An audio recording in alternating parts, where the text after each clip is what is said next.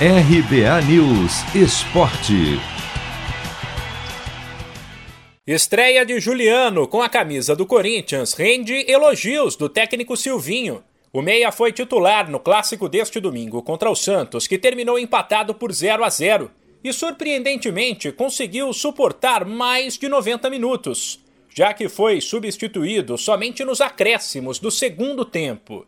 No geral, Juliano se entendeu bem principalmente com Fagner, uma das referências do Corinthians. Melhorou a qualidade do passe e mostrou que pode ser um ponto de desafogo em situações de pressão.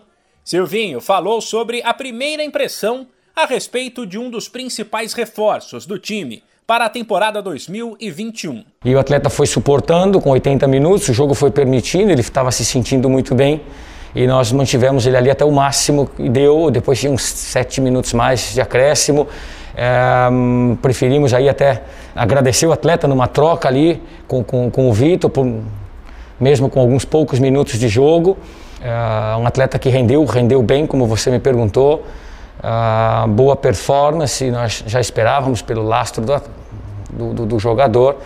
Deu uma boa qualidade de passe no meio campo, bastante inteligente nas ações.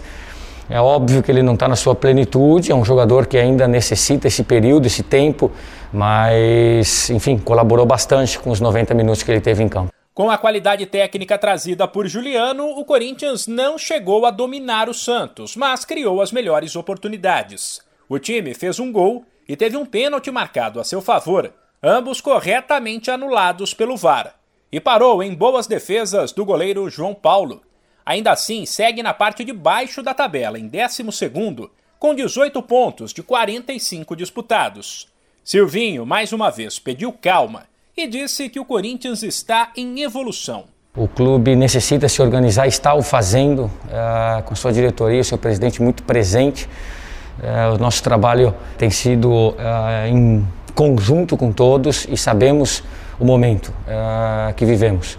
Uh, hoje tivemos uma muito boa performance, uma boa entrega e realmente os atletas uh, tiveram também até um acréscimo, digamos assim, técnico também dentro de campo, ocasionando situações de gol e uma melhor posse de bola, uma melhor condição uh, de chegar ao gol adversário. Enfim, é um trabalho é, que ele não vai mudar em uma semana, é um trabalho que necessita o seu tempo, necessita a sua construção. Silvinho de novo terá a semana toda só para treinar e ajustar o time que volta a campo no sábado, também pelo Campeonato Brasileiro, em casa contra o Ceará.